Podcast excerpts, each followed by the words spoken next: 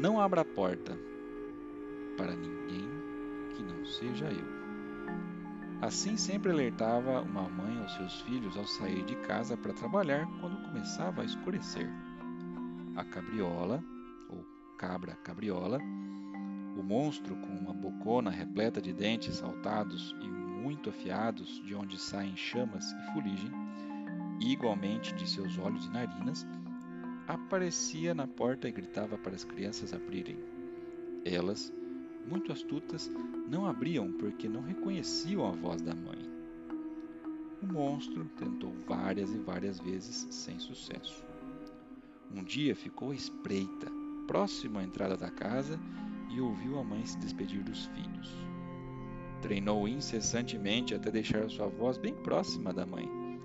Nem por isso conseguia disfarçar tom grosso e metalizado de sua voz, e os irmãos não caíam na cilada da cabra cabriola.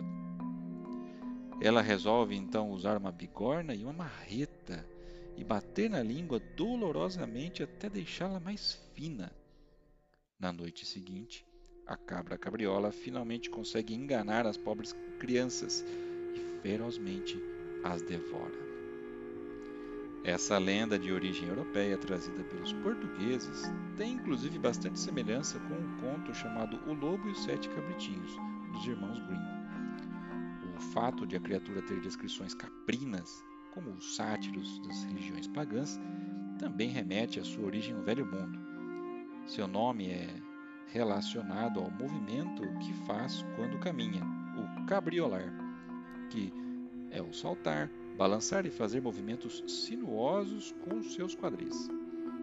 Diferentemente da maioria dos outros monstros do folclore brasileiro, como pode ser visto, ela é esperta e manhosa.